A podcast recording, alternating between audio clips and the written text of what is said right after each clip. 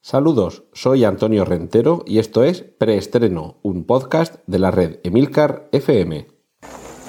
Bien, silencio todo el mundo. Motor. Sonido. Claqueta. Escena 1, toma primera. Acción. La acción esta semana va a corresponder en gran medida a todo lo que tiene que ver con cómics, superhéroes y adaptaciones de estos personajes al cine y a la televisión. Sabéis que desde que hemos vuelto de vacaciones hemos procurado ponernos al día de las noticias de actualidad en estrenos cinematográficos y de series de televisión la primera semana, vamos, íntegra al, séptimo arte dedicada y la semana pasada pusimos el acento más en las series de televisión. Esto ha hecho que descuidáramos un poquito esa tercera pata habitual que tiene que ver con los cómics eh, llevados al cine o a, la, o a la serie de televisión. Y vamos, en fin, el puñado de, de, noticias de estas últimas semanas la vamos a recopilar hoy, pero claro, aquí en preestreno sabéis que somos muy de cine, muy de series series incluso aunque no tengan que ver con los superhéroes y les vamos a dedicar esa parcelita que se merecen, aunque sean en este caso un poquito más breve. En el caso del cine vamos a comenzar eh, hablando de Alex Garland y su próximo trabajo. Vamos a recordar que este señor es eh, la mente pensadora detrás de películas, eh, algunas de ellas dirigidas por Danny Boyle, como puede ser The Beach, La Playa, pero que también tiene su, su propia carrera cinematográfica eh, principalmente el último trabajo que, que, hizo y que ahí ya cogió la labor de director y no solo la de guionista o autor de la historia original, fue con Ex Máquina, un trabajo que nos llegó hace dos años y que, bueno, pues ahora sigue inquietándonos con el concepto, por lo menos, que es lo que sabemos, sobre lo que va a ir su próxima película, que se titula aniquilación, annihilation en, en, inglés, y que de momento tiene un plantel de intérpretes más que atractivo. Oscar Isaac, Domhnall Gleeson y Alicia Vikander. Que, que, bueno, simplemente cualquier película con ellos tres en el cartel ya sería lo suficientemente interesante, pero además, en este caso, eh, Aniquilación eh, por lo menos, bueno, en fin, la, traducción me imagino que será finalmente esa, porque en inglés de annihilation a aniquilación, pues va a ser eh, la forma más fácil de traducirlo. Eh, como digo, esto se, basa en una novela de Jeff Vandermeer, una novela de ciencia ficción, que, que lleva a los protagonistas a, a buscar a su pareja desaparecida en medio de una zona que ha sido devastada por una catástrofe medioambiental. Eh, otros, otros de los personajes que, van a aparecer en esta película van a estar interpretados por actrices tan interesantes como Anya Thorenson o sobre todo Natalie Portman, que de nuevo vuelve a, a la gran pantalla con un, con un papel relacionado con la ciencia ficción. Eh, aunque en este caso pues no sea la reina mida la que le vamos a hacer. Eh, la, la, película ha sido descrita por, por, aquellos que han leído la novela y que ya saben cómo va el, trabajo de, rodaje como una mezcla entre elementos eh, un poco ajenos a la realidad, es decir, muy, muy cercanos a, realidades muy imaginativas y desde luego capaz de, de reventarte literalmente la cabeza. Es un, un, término un poco salvaje, pero que es la, la traducción un poquito pedestre del inglés mind blowing que se le aplica a esas películas que, que de pronto pues te descolocan completamente como, como espectador tanto por la trama como por los eh, giros o diversos elementos que pueda haber a lo largo del desarrollo de la historia o eh, en muchas ocasiones por ese desenlace o ese giro final o esa sorpresa que encierra la trama. Así que eh, estaremos atentos porque esta película Annihilation, Aniquilación, que dirigida por, por Alex Garland nos llegará a los cines en el año que viene. Así que cuando tengamos más información la compartiremos. Otro que vuelve a establecer un, un punto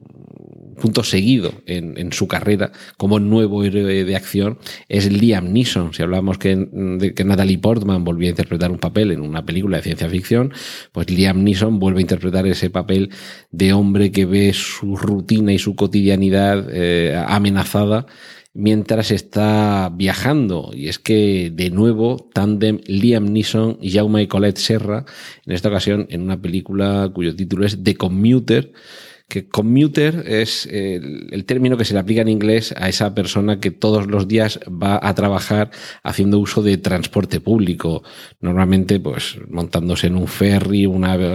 autobús, un metro o un tren de cercanías que es el que le traslada desde la ciudad dormitorio en la que reside al centro urbano en el que trabaja. Pues con ese título, con The Commuter, vuelven a unirse los talentos de Jaume Coret Serra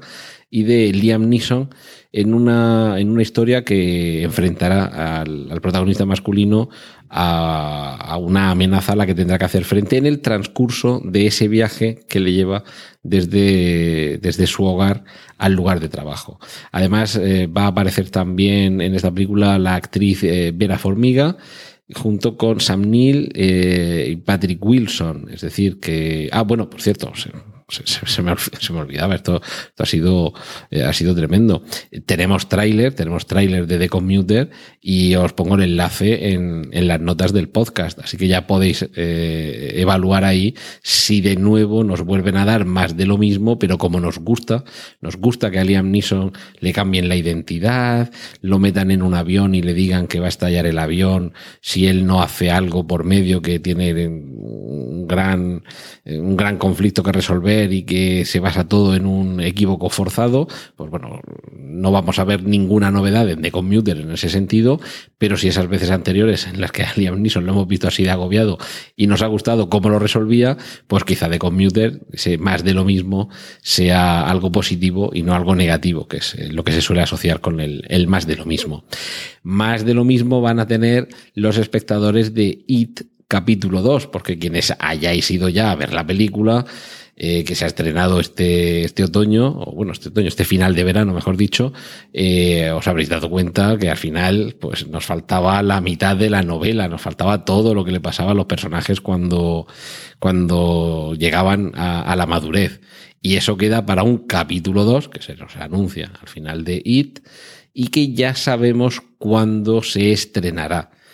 El rodaje debe estar a punto de terminar y lo que ya sabemos es que el 6 de septiembre de 2019, es decir, dos años después de la película que se acaba de estrenar, será cuando podamos ver ese, ese segundo capítulo. Eh, en las próximas semanas me imagino que os podremos ir confirmando el, el casting de los eh, actores que darán vida a la versión adulta de los protagonistas de la película que acabamos de ver y que de momento, aunque muchos teníamos ese recuerdo del telefilm que en dos partes adaptaba la novela eh, y que se estrenó en los años 80, pues esa ese recuerdo un poco nostálgico se ha habido, en mi opinión, ampliamente superado por esta película, tanto en lo, tanto en la estética como en las interpretaciones, los actores son, son mucho mejores. Y yo, sinceramente,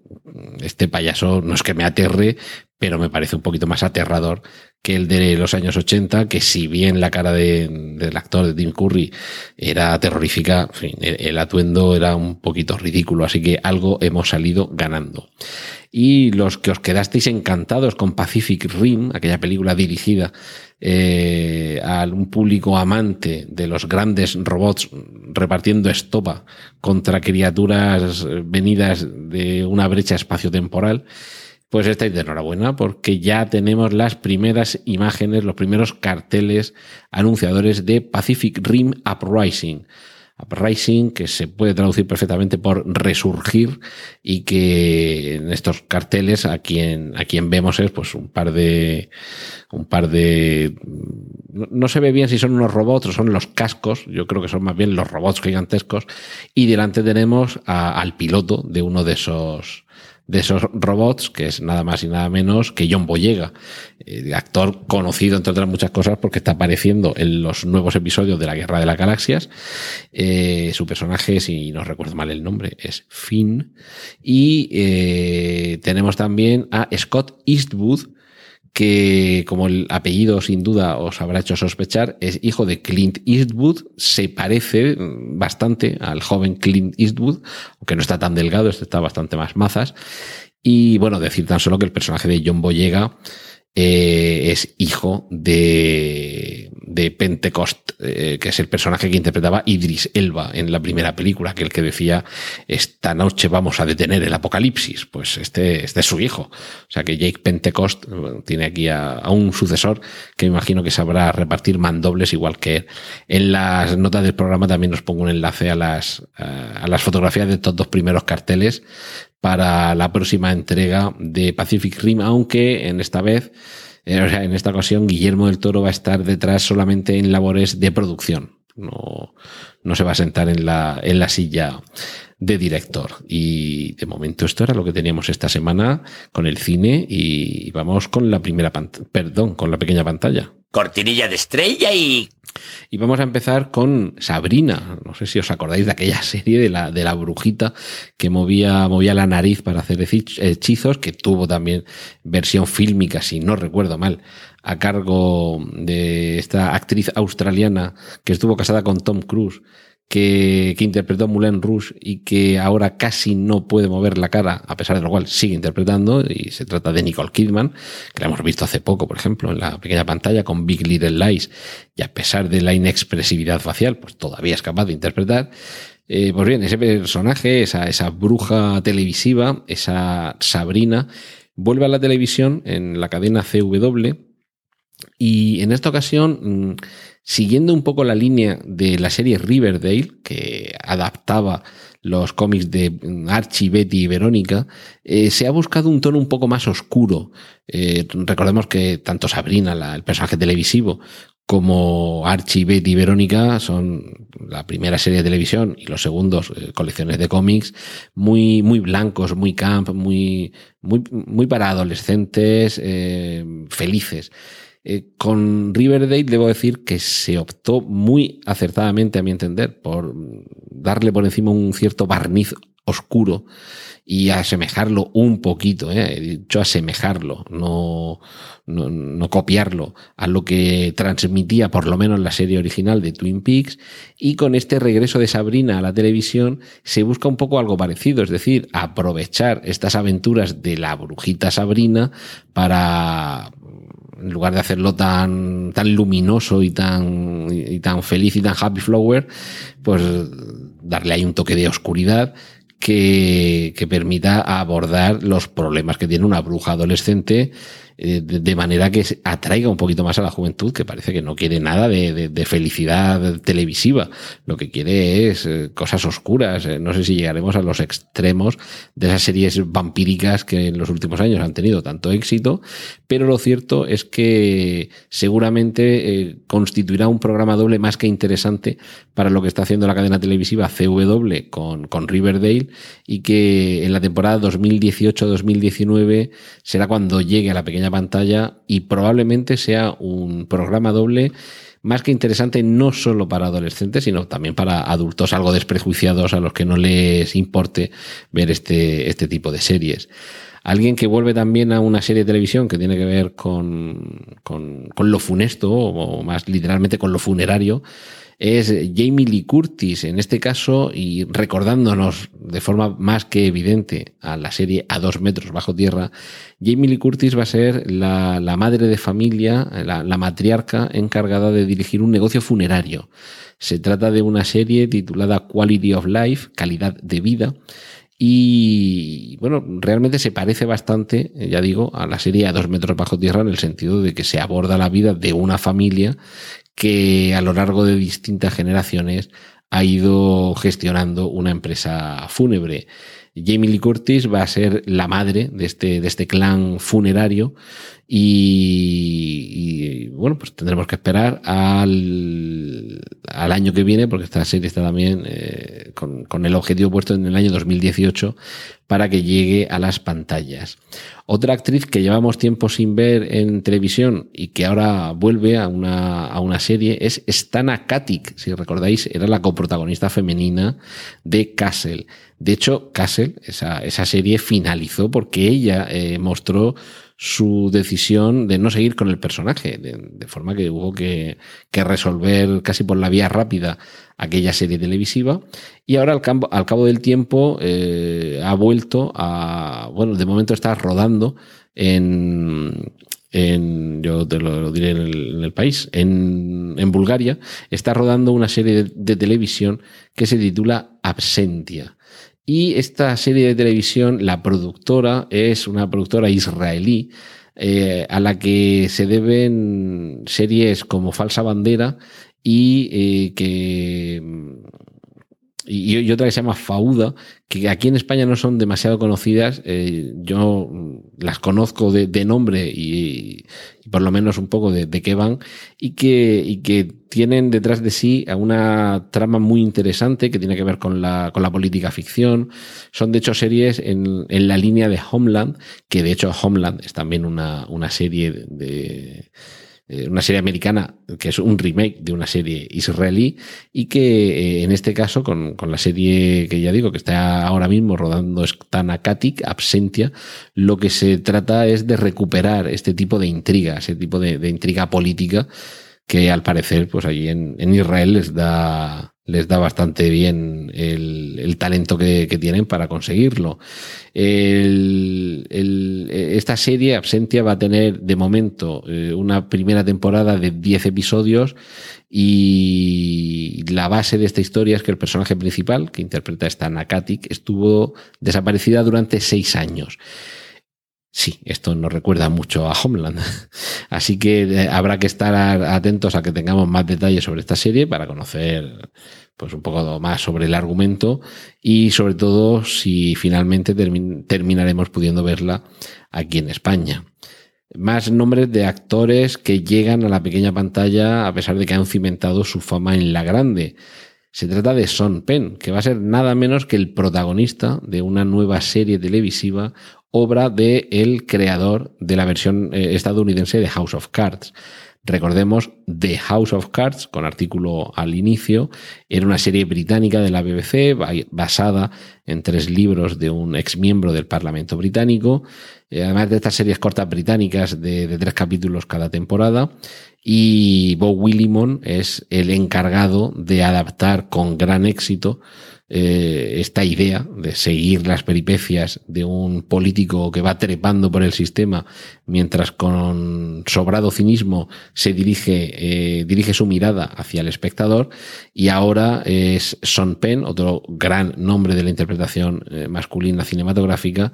el que quiere probar suerte, igual que ha pasado con Kevin Spacey y House of Cards. En este caso no va a ser en Netflix, sino en la plataforma Hulu, eh, Ulu con H al, al, comienzo, que aquí en España no podemos ver, pero sí que hay algunos productos de esta plataforma que vemos a través de otras plataformas. Con lo cual, aunque aquí en España, ya digo, no tengamos acceso directo a Hulu, pues es posible que finalmente en, en HBO, en Fox, en, cualquier otro canal, terminemos viendo esta serie, como digo, creada por, por Bo Willimon, una serie que se titula The First, el, primero, o, o, los primeros, porque en inglés, si habéis estado atentos con la polémica sobre el título en inglés de la última película de Star Wars, pues ese es el problema que no sabemos si The Last Jedi eh, era eh, masculino, femenino, singular o plural. No sabemos si era el último Jedi, la última Jedi, los últimos Jedi, las últimas Jedi. Pues aquí con The First puede ser tanto el primero como los primeros. Yo voto por esta última opción y ahora sabréis por qué. Porque The First es un drama ambientado en la colonización humana del planeta Marte. Por esto es por lo que me vuelo que más que el primero va a ser los primeros, en referencia a, los pioneros, a, los primeros que llegan desde la Tierra para establecer su hogar en nuestro planeta vecino. En principio va a haber una temporada con ocho episodios que nos contará tanto lo que sucede con los astronautas que llegan a Marte como con sus familias, las familias, eh, las que quedan aquí, y, el equipo de apoyo que hay en la Tierra. En este sentido, mm, nos va a recordar inevitablemente a la película Marte, basada en la novela de Martian, el marciano, de Andy Weir, y que hace un par de años nos llegó aquí al, o el año pasado nos llegó aquí al cine, con Matt Damon de protagonista y Ridley Scott dirigiendo, y también recordemos que hay una serie que mezcla la ficción con el documental, que aborda también la colonización del planeta Marte, que si no recuerdo mal se titula Mars, y que tuvo una primera temporada mm, más que interesante, incluso emocionante en algunos momentos, y parece que este The First eh, sería una apuesta en la que ya directamente se, se, centra en, el, en la forma dramática de narrarnos la historia, dejando de lado la parte documental, que como digo, esta otra serie en Mars, de vez en cuando eh, iba, iba intercalando. La, la miniserie The First, los, los primeros, Está previsto que a comienzo de 2018 eh, se emita a través de Hulu y habrá que esperar, como digo, pues a que, a que haya alguna otra plataforma que permita llegar eh, a otros espectadores este contenido, sobre todo, ya digo, pues, en sitios como España, que es que Hulu pues ni está ni se la espera. Más, más series de creadores que ya conocemos quizá el nombre no nos, no nos suene mucho, Dick Wolf es el padre de ley y orden y todos, todos los ley y orden que hay alrededor. ¿De acuerdo? Se ha, se ha convertido en una multifranquicia repleta de spin-offs y ahora este, este mismo creador, Dick Wolf, está preparando una serie con la cadena televisiva estadounidense CBS, que de momento va a constar de una temporada de 13 episodios y con un título que también temporalmente es FBI, con lo cual mm, queda más que claro en torno a qué va a, a, orbitar la, la, narración que veamos en estos capítulos. El, el proyecto eh, es, eh, ya digo, con fecha de estreno para la temporada 2018 y 2019, dado que se trata de un, de un proyecto de la CBS y seguramente eh, terminemos viéndolo aquí en España en alguna televisión, eh, pues vamos, la 4, la sexta antena 3, eh, la 1, quiero decir, en, en, en cadenas de televisión, no en, en plataformas online o en plataformas de streaming, pero bueno, tendremos que estar atentos a ver, a ver más detalles sobre esta serie y sobre todo si finalmente continúa llamándose FBI.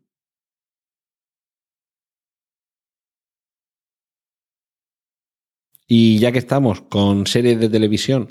y con plataformas españolas, hay que hablar de La Zona que es una, una producción nacional eh, de Movistar Plus, que evidentemente va a ser en, Movistar Plus donde se vaya a ver inicialmente. Seguro que con el tiempo se emite en alguna, en alguna cadena, en la 1, la 3, 4, Telecinco, etcétera. Y de momento lo que sabemos es que será el 27 de octubre cuando se estrene, como digo, en Movistar Plus. Y es una serie ambientada en, en una Asturias que por fortuna no es la real, sino una Asturias ficticia en la que ha tenido lugar una catástrofe nuclear. Por eso esa, esa referencia en el título a la zona, porque es la zona de exclusión eh, que se ha creado para contener el, el peligro y, y, bueno, se traslada a los supervivientes de esa catástrofe nuclear a otra nueva ciudad que, está situada a 50 kilómetros de la central nuclear donde ha habido el, el, problema.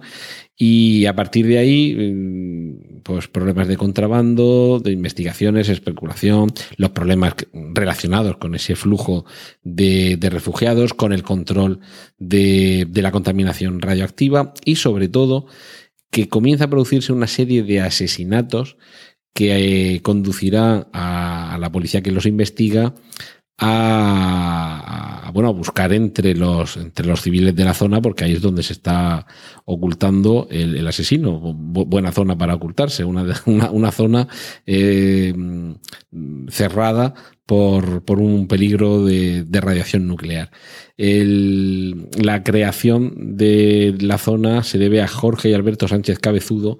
que son, por cierto, los creadores de la serie Crematorio, probablemente una de las mejores series que se hayan rodado jamás en España. Sí que es cierto que la novela del mismo título de Rafael Chirves ya es una novela monumental eh, a la hora de, retratar un poco cómo ha sido esta, esta, estas décadas atrás o estos años atrás de corrupción política, urbanística y social. Y la serie, bueno, la serie se hizo un trabajo magnífico con ella, lo cual invita a tener esperanzas más que fundadas en que la zona sea una serie muy a tener en cuenta. Protagonistas de la zona, Eduard Fernández, eh, Alba Galocha, Álvaro Cervantes, Alexandra Jiménez, Emma Suárez, eh, Carlos Bardem y Manolo Solo, que es eh, el actor que ganó un Goya eh, por la película Una tarde para la ira y que seguramente recordéis, aunque el nombre no suene, pero en cuanto veáis su cara, si lo buscáis en internet, de hecho os voy a dejar una nota en, en internet con, con su foto, porque lo habéis visto en infinidad de películas y es un excelente secundario que siempre conviene tener en cuenta en su trabajo. Así que esto es lo que nos espera en la zona. Y esto nos hace albergar esperanzas de que la ficción televisiva cada vez más vaya contando con creadores de calidad, sobre todo porque se ve que son productos que gozan del favor del público y al final eso supone ingresos, que es lo que hace que el dinero se mueva. Eh, en este sentido, mm, recordar simplemente que la primera serie televisiva que ha rodado Woody Allen, eh, Crisis en seis escenas, que se, se emitió recientemente a través de, de, una plataforma de pago, de la plataforma de streaming de, Amazon, pues eh, son 80 millones de dólares la cantidad de dinero que puso Amazon para cautivar a Woody Allen y, y empujarlo a, a rodar su primera serie televisiva. Es decir, que, que aquí Amazon apostó por el producto de calidad y, apostó retratándose como se debe retratar una de estas cosas, que es eh, soltando, soltando billetes. Y todo esto ha sido esta semana lo que tenía que contaros de gran pantalla y de pequeña pantalla. Y ahora llega ese hueco que se merecían los superhéroes.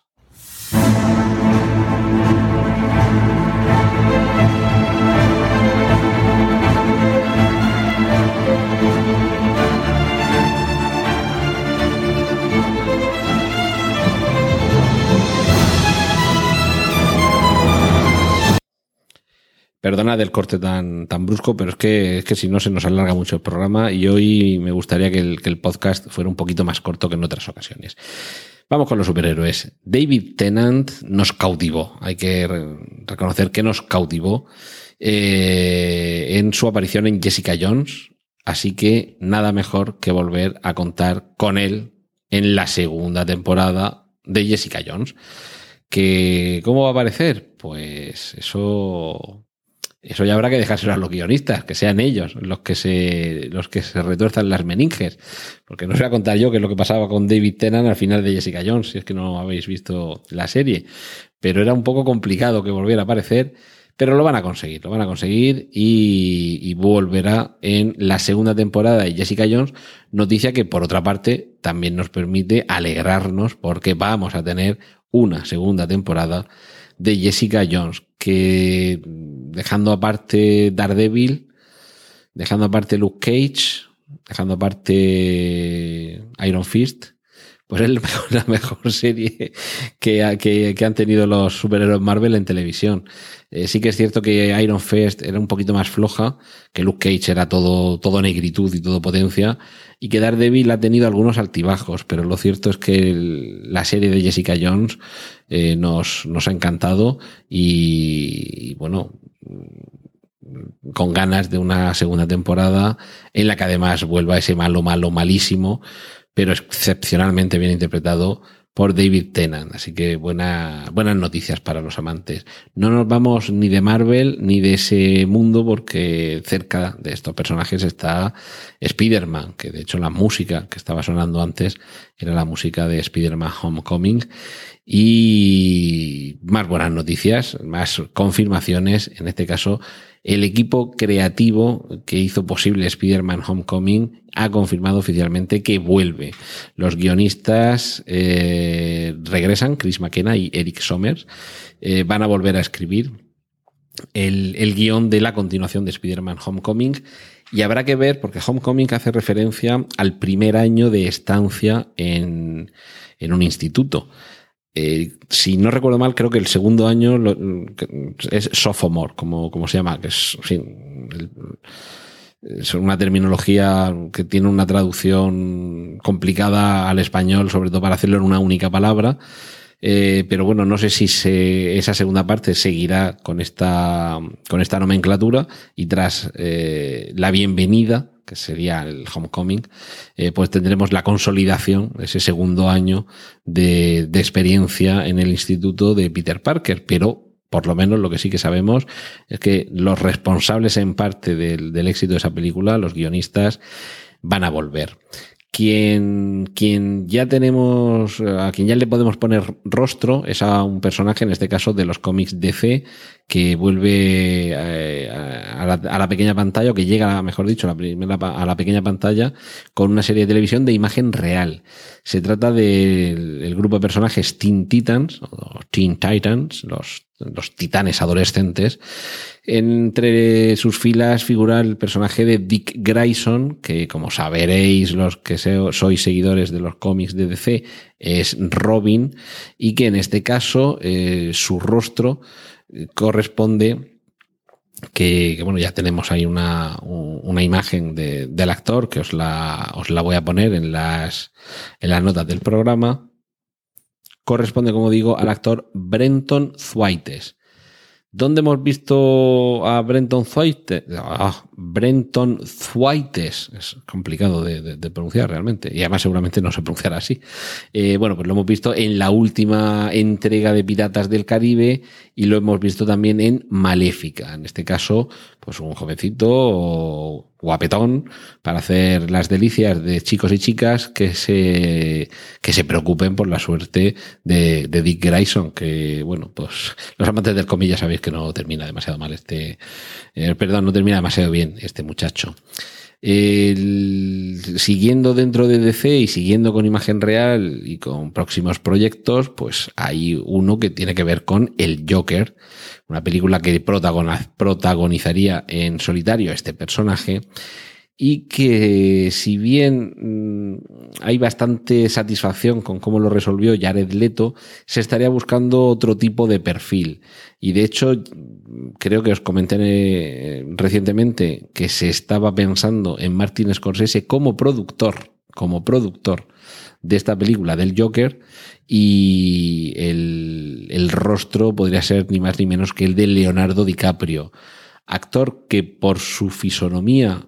podría encajar bastante en, en, los rasgos del Joker y que desde luego como ha trabajado ya en unas cuantas ocasiones con Martin Scorsese y se conocen más que bien, aunque en este caso Scorsese no sea el director sino el productor, pues probablemente esta película sería, sería más que interesante. Y desde luego, en fin,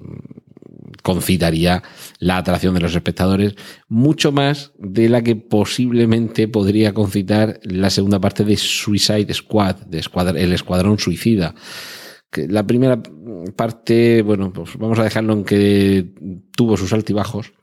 y a pesar de ello, pues como no funcionó del todo mal en taquilla, pues ya sabéis que cuando las productoras y los estudios, los que los billetes que entran son más que los que salen, pues parece que tienen más rápido, tienen más fácil lo de rápidamente seguir eh, estrujando la teta o la ubre. Y en este caso así parece que va a ser con Escuadrón Suicida 2. Y de momento, el director designado eh, anteriormente era David Ayer, pero ya no lo va a ser. Y ahora el nombre que está sonando como director es Gavin O'Connor. ¿Que ¿Quién es Gavin O'Connor? Pues lo más rápido que os puedo decir de Gavin O'Connor es que es el director de El Contable, una película que del año pasado con Ben Affleck en el papel protagonista, que a mí sinceramente me, me pareció más que interesante. Y de hecho, si no fallan las previsiones, me suena que también os conté que iba a haber una, una segunda parte. Y, y bueno, pues el, en esa película en concreto, el trabajo del director se puede decir que era, que era correcto, con lo cual esperemos que en esta segunda parte, para la que todavía no hay fecha, está la película en preparación y es, está en unas fases muy tempranas de preproducción, pero esperemos que, que como mínimo, como mínimo esté al nivel de la, de la primera Suicide Squad, el primer escuadrón suicida y sobre todo que pueda superarlo. Por cierto, os he hablado antes de Leonardo DiCaprio como posible futuro Joker y se le, se le amontó el trabajo relacionado con el cómic, porque hay en preparación un biopic, una película sobre la vida de, de Stan Lee, Y es precisamente Leonardo DiCaprio el actor cuyo nombre está sonando, sonando para interpretarle, para ser eh, quien aparezca en la pantalla eh, contándonos la vida de esta persona a la que tantos sueños eh, filos le debemos los que nos hemos criado leyendo las historias de sus personajes. De nuevo, un proyecto que está en una fase muy temprana de, mm, de preparación y son todavía unas conversaciones muy preliminares, pero si esto finalmente llega a producirse, si finalmente llega a haber un biopic sobre Stan Lee y es Leonardo DiCaprio quien le interpreta, pues recordad que fue aquí en preestreno donde lo escuchasteis por primera vez. Quizá los más viejos del lugar todavía recuerden aquella publicidad de la película Superman en la que se nos decía que usted creerá que un hombre puede volar. Y es que aquella película posiblemente lo cambió todo en, el, en, el, mundo de trasladar al cine las aventuras de personajes del cómic, sobre todo de superhéroes, porque adaptaciones de personajes del cómic e incluso de algún superhéroe había habido alguna, pero ninguna tan espectacular como aquel primer Superman de mm, protagonizada por Christopher Reeve y que nos, nos llegaba con, con un montaje que ahora ha sido ampliado hasta las tres horas, ¿eh? atentos, tres horas, y que solo en Blu-ray eh, puede, puede obtenerse. Eh, se debe este montaje a que cuando en el año 1982 la cadena ABC emitió la película,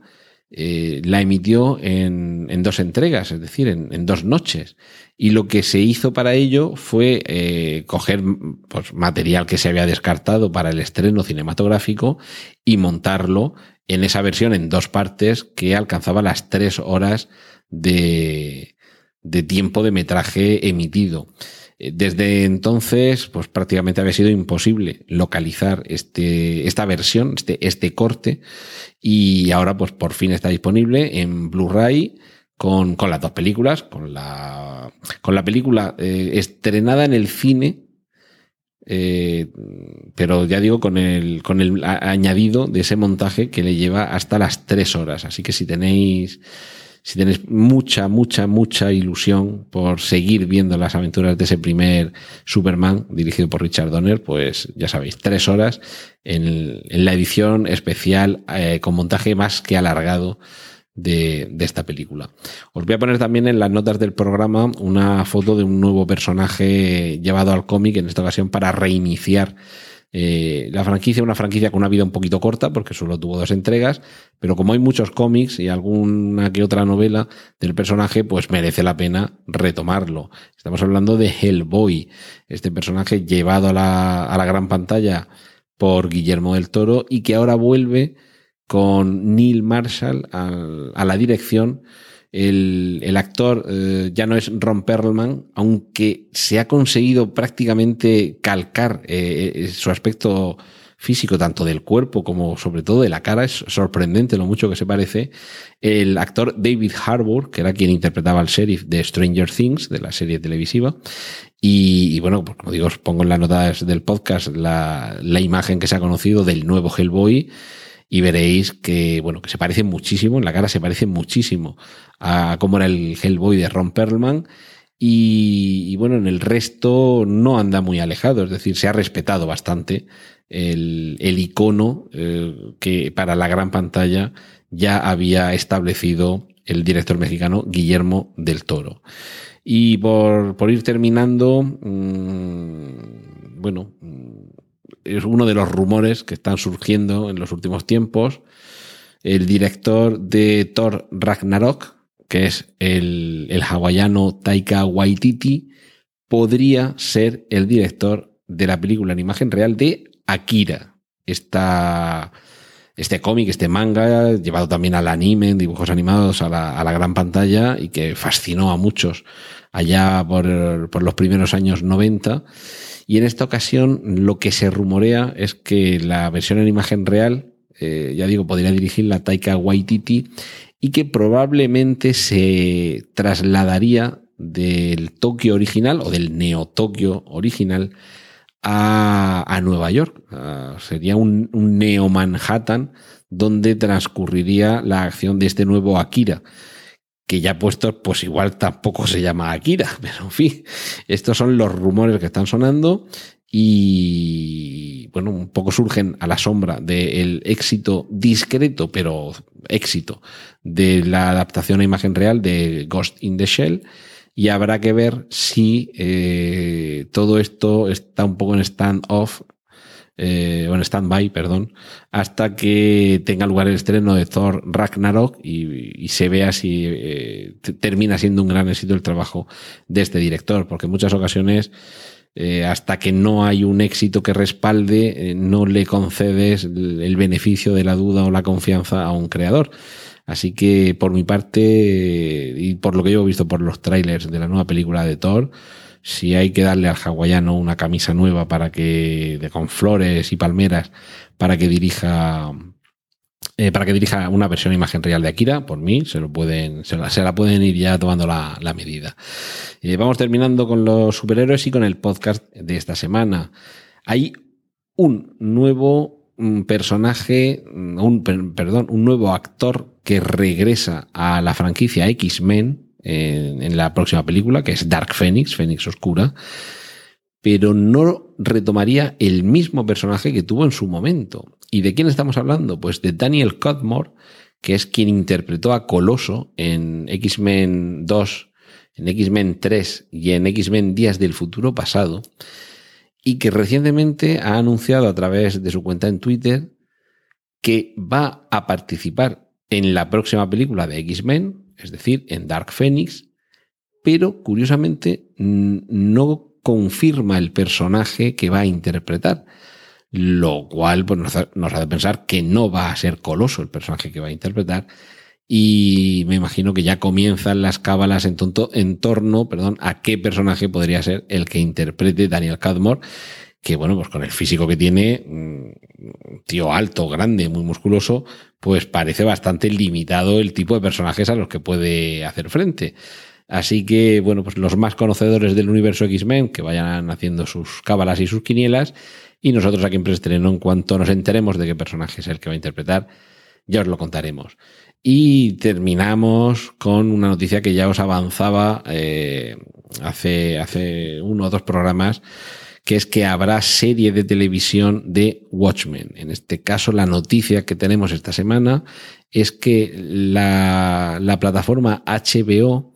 ha encargado a Damon Lindelof, uno de los co-creadores de Perdidos, uno de los creadores de The Leftovers, le ha encargado, como digo, la redacción de un episodio piloto para la serie Watchmen.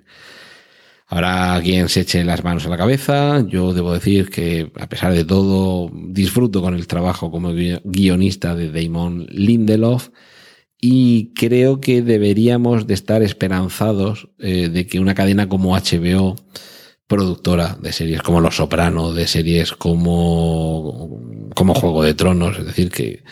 que apuesta por la calidad y no tiene miedo de meterse en grandes presupuestos, pues que esta cadena apueste por una adaptación a serie de televisión de Watchmen, creo que nos debe de tener contentos. Yo soy un gran defensor de la, de la versión fílmica de la, de la película de Zack Snyder. En muchísimos planos es una transposición prácticamente literal de las viñetas del cómic y algunas decisiones narrativas mm, a mí por lo menos no me chirrían, especialmente en lo que tiene que ver con el final que esto es muy discutible para muchos, pero, pero a mí me gusta más el final de, de la película que el, que el del cómic, que me parece sinceramente bastante ridículo. Perdón, si, si el hombre más inteligente de, del planeta lo único que es capaz de, de, hacer para unirnos a todos es inventarse una, un pulpo intergaláctico, eh, en fin, pues a, lo mejor no era el hombre más listo del planeta.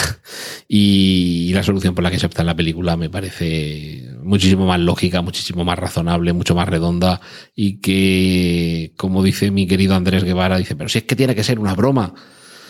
Eh, vale, pues a mí es que esto me sigue pareciendo que encaja en, lo que tiene que ser eh, una, una broma cósmica. Y con esto hemos terminado todo lo que tiene que ver con noticias, noticias de cine, noticias de televisión, noticias de adaptaciones. Y, y ahora, mm, en este, en este segmento final, Sabéis que aquí en Preestreno os hablo un poquito de, cosas que tienen que ver con podcast. Eh, podcast que sigo, los podcasts que hay aquí en, en FM, que sabéis que es una, una cadena que tenemos, en fin, una nutrida oferta de podcast para todos los gustos, de todos los tipos, con, con todo tipo de podcasteros detrás. Os he contado también en parte de las herramientas que utilizo yo para, para que me escuchéis. Os he hablado de los micrófonos, el, micrófono Rode, siempre digo Sure, no sé por qué, pero bueno, es, es, Rode. Eh, Rode, una O de estas con, un, con una barrita inclinada en medio, una O de esas nórdicas, que es un micrófono de solapa muy, muy, muy sensible y súper portátil. Os he hablado también del Audio Técnica, a ver que lo miro, un momento. ATR1200 USB, que es el que estoy utilizando ahora mismo para, para, grabar, que es un micrófono pues ya con pinta de micrófono, con su trípode incorporado, con que se conecta por USB o por el cable Canon o XLR, que es el cable este con, tres polos, que es el, estándar de, del audio. Y lo que no os he contado es en qué eh, plataforma eh, grabo o edito o i barra edito, i o barra o u o e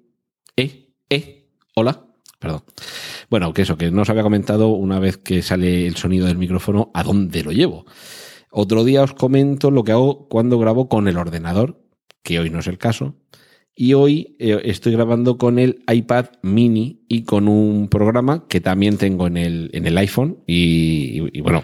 me imagino que habrá también versión para Android que a mí me gusta mucho, es muy compacto, muy fácil de utilizar, que se llama Boss Jock. Boss, pues como jefe, B-O-S-S, y Jock, parecido a, lo de jockey, a lo de jockey, J-O-C-K. Boss Jock, B-O-S-S, J-O-C-K. Tiene una interfaz muy sencilla, muy sencilla, muy sencilla. Básicamente aparece en pantalla una cuadrícula que la puedes hacer más grande o más pequeña en la que aparecen unos botones a los que puedes asignar diversos sonidos. Pueden ser canciones, pueden ser, eh, puede ser cuñas, pueden ser cortinillas de continuidad. Otro día os explico todo esto de las cuñas y las cortinillas que es. Pero bueno, básicamente los sonidos que, va, que vais escuchando cuando, cuando estéis con un podcast o con una, con una emisión de radio, ¿de acuerdo? Y simplemente con apretar ese, ese botoncito, apretar en pantalla sobre ese botoncito, suena o deja de sonar. Os voy a hacer el ejemplo, voy a tocar el cuadradillo que tengo yo ahora mismo en el, en el eh, Boss Jock del iPad mini, el cuadradillo con la sintonía de, de la película de Spider-Man, que es la que suena cuando hablamos de superhéroes. Mm, le acabo de dar, me estáis escuchando, y si le vuelvo a dar, se para. Se para en el mismo sitio, o sea, en cuanto le dé, se para ahí, y si le volviera a dar, empieza otra vez desde el principio.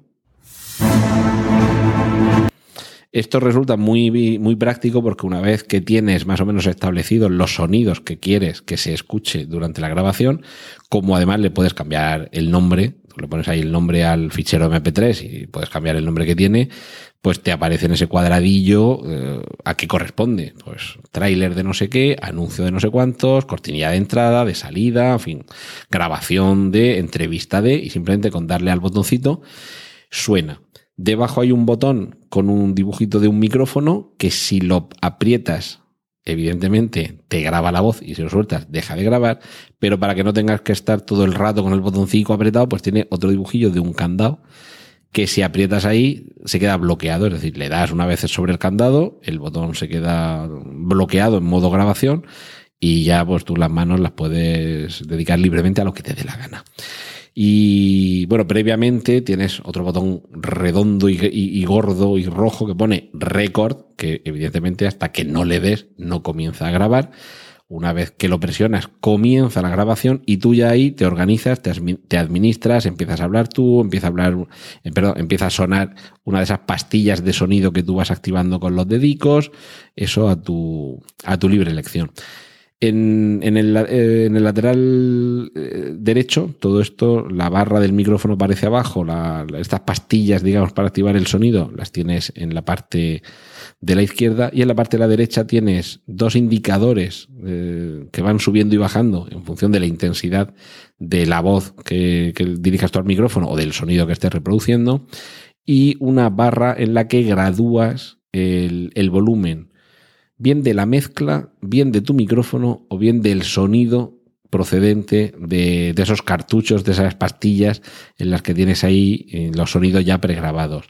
Arriba tienes un, sobre estas tres líneas que te he comentado, las barras de sonido y la barra de, control de volumen del micrófono, pues tienes ahí un indicador que te indica mix, que sería como la, mezcla, mic con C, que sería el micrófono, y cart, que se refiere a esos, a esos cartuchos, esas pastillas en las que tú has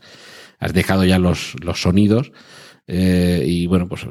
puedes graduar que se oiga más el micrófono, menos el, audio que ya tienes pregrabado, que la mezcla sea más alta o más baja. Aquí ya tenéis que encontrar un poco la, eh, en función de, de, la potencia y volumen de cada una de las fuentes, pues tenéis que encontrar la graduación que más os, os interese se configura muy fácilmente. Si queréis cargar un sonido nuevo en esas pastillitas, pues pulsáis y a partir de ahí seleccionáis. Tenéis que tener el audio previamente en vuestro dispositivo móvil, pero también podéis acceder a audios que tengáis eh, en la nube, por ejemplo en Dropbox o en, algún otro servicio. Tenéis un menú de configuración en el que podéis regular eh, por un lado, la cantidad de, esos gráficos que pueden aparecer. Entre, ahora mismo estoy toqueteando en el móvil, no quiero toquetear el iPad, no sea que fastidie la grabación. En el móvil ahora mismo me marca entre 8 y, 15 de estos, de estos cartuchillos que estoy viendo que, por ejemplo, en el iPad mini, ahora mismo tengo seleccionado, aparecen 20, con lo cual me imagino que esto lo adapta al tamaño de pantalla. Y bueno, podéis también graduar eh, diversos parámetros sobre sobre el sonido del micrófono, en el que podéis establecer mm, bueno, pues aquí pone amount, attack y release, que me imagino que será distintos tipos de, bueno, el ataque, la, el retardo y demás de cómo está sonando la voz. Y también podéis graduar que el sonido que, vais seleccionando entre de golpe o que tenga un degradado. Eh, tenéis un menú de grabaciones en el que podéis ir, pues, cada vez que grabáis algo, pues le vais poniendo un título y podéis eh, manejaros por ahí. Y eh, cualquier audio que grabéis, una vez terminada la grabación, eh, permite eh, guardarlo en diversos formatos, desde WAV a, MP4 o MP3, y además utilizar distintos tipos de compresión. Esto ya en función de la necesidad que tengáis, eh, esto ya a, vuestro libre albedrío. En el caso del podcast, por ejemplo, mm, la recomendación es que el sonido sea mono, porque para empezar ya estáis reduciendo la cantidad de, de, datos y de información que va a haber que descargarse. Yo también empleo este programa, este Boss Jock, para, para grabar un programa que hago en una emisora de radio, un programa de bandas sonoras de cine.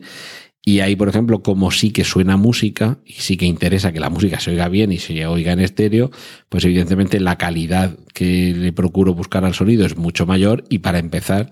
eh, el, el, archivo que genero procuro que sea estéreo, porque quien lo está escuchando por la radio, pues si está escuchando música, pues lo que quiere es escucharlo en estéreo, que es como viene,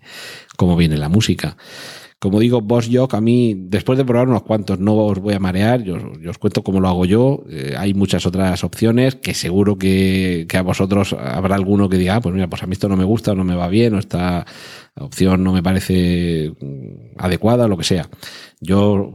a, mí, después de probar unos cuantos, es el que me ha gustado. Es, de momento voy a seguir con él durante bastante tiempo. Y bueno, pues el día que descubra otro que me guste más, pues os lo contaré aquí en preestreno, en este rollete final de parte de de enseñaros, o sea que la idea aparte de, enseñaros un poco, compartir con vosotros lo que hay detrás de, la cortina, que como siempre digo, a mí es algo que cuando algún podcaster pues me cuenta estas películas, de, pues dónde albergo mis audios o, el micrófono que me he comprado, pues a mí me interesa, he pensado que quizá a vosotros también os podría interesar y por eso lo dejo siempre para, para el final, porque así si solo venís aquí a por cine, pues ya sabéis que esta parte final, si no os interesa, os la podéis ahorrar. Y antes de despedirme y de por una vez en no sé cuántas semanas que el, podcast se quede en menos de una hora, que mi voluntad inicial era que fueran podcasts más cortitos, de unos 20 minutos o así, un saludo muy fuerte para Natán García. Natán García es quien lleva el podcast Swiss Spain aquí en Emilcar FM, las tribulaciones de un músico español, de un contrabajista español en, en, Suiza, donde da clase y donde da conciertos, da clases de música, da conciertos y también da clases a distancia de alemán, porque nos enseñó a pronunciar en su último Swiss Spain, tiene la sección Suban Empujen Strugenbachen, en la que nos enseña alemán, y nos enseñó a pronunciar el nombre de cierto actor que ha sido también gobernador del estado de California hace unos pocos años. Y me echaba en cara que yo en el último preestreno había dicho Schwarzenegger. Y claro que digo Schwarzenegger, igual que nuestros abuelos decían John Wayne.